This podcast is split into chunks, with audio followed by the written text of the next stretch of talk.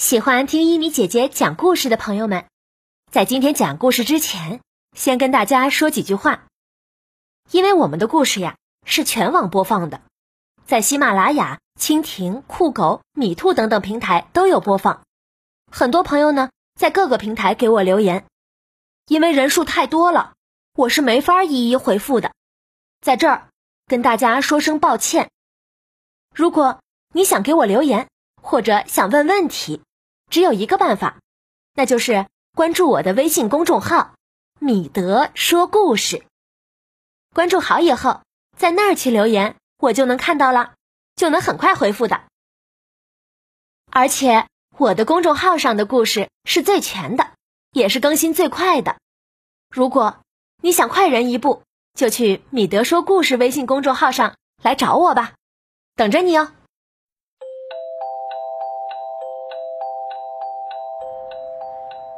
嗨，宝贝儿，欢迎关注“米德说故事”微信公众号，我是爱给大家讲故事的伊米姐姐。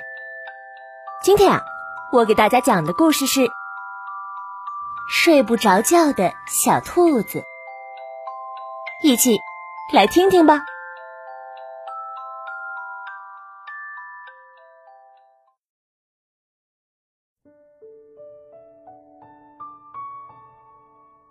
小兔子邦尼没有兄弟姐妹，他独自拥有宽敞的房间和舒适的床。不过，邦尼有时候感觉很孤单，总是无法入睡。这天深夜，邦尼想：要是有个好朋友能陪我一起睡觉，该多好啊！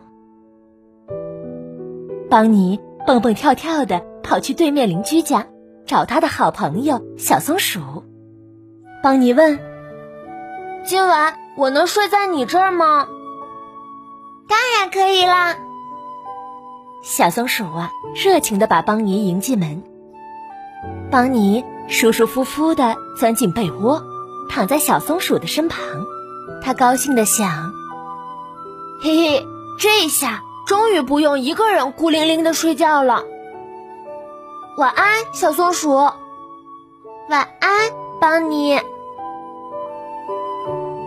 邦尼很快就进入了梦乡，但是好景不长，他被嘎嘣、嘎嘣、嘎嘣的响声吵醒了。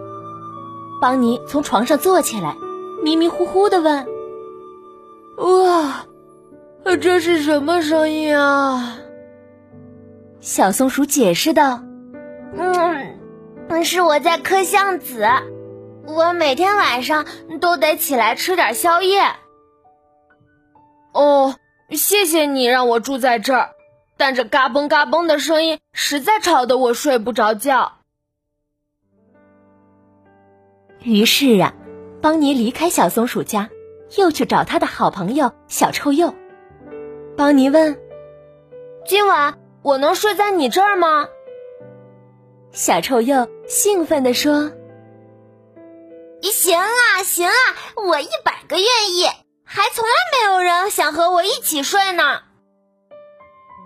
担心邦尼改变主意，小臭鼬赶紧把他拽进了屋里。他们上床以后，小臭鼬嘴里还在念叨着：“嘿嘿，你真有趣儿。”很快，他们俩都睡着了。但是没过多久，又出现了新的情况。邦尼被一股特别难闻的臭味熏醒了，他跳起来问：“呃呃，这是什么怪味啊？”小臭鼬难为情地说：“呃，是我干的，我忘记了，你也在房间里，嗯，不小心放了一个屁。”哦。谢谢你让我住在这儿，但这臭味儿，呃，熏得我实在睡不着觉。于是，邦尼离开了小臭鼬的家，又去找他的好朋友小豪猪。今晚我能睡在你这儿吗？小豪猪爽快地说：“当然可以了，你睡床上，我睡地板。”耶！邦尼兴奋地爬上小豪猪的床，蹦来蹦去。哎呦！他尖叫起来：“你的床上有什么呀？”哦，那是我身上的刺儿。小豪猪解释道：“我睡觉的时候，偶尔会在床上掉些刺儿。”哦，谢谢你让我住在这儿，但这些刺儿。扎得我实在睡不着觉。于是，邦尼离开了小豪猪的家，又去找他的好朋友小熊。今晚我能睡在你这儿吗？小熊诚心诚意的说：“当然可以了，就把这儿当成你自己的家吧。”邦尼累坏了。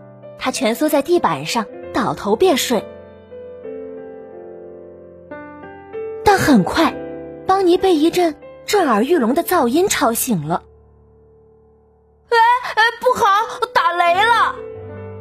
他一咕噜爬起来，但其实啊，这是小熊在打呼噜呢。邦尼无奈地说：“唉。”你的呼噜声搅得我实在睡不着觉。于是啊，邦尼离开了小熊家，又去找他的好朋友猫头鹰。今晚我能睡在你这儿吗？猫头鹰说：“当然可以，只要你愿意，跟我来吧。”精疲力尽的邦尼刚一合上眼就睡着了，但很快他被耀眼的灯光晃醒了。他叫道：“快关上灯，好晃眼呀！”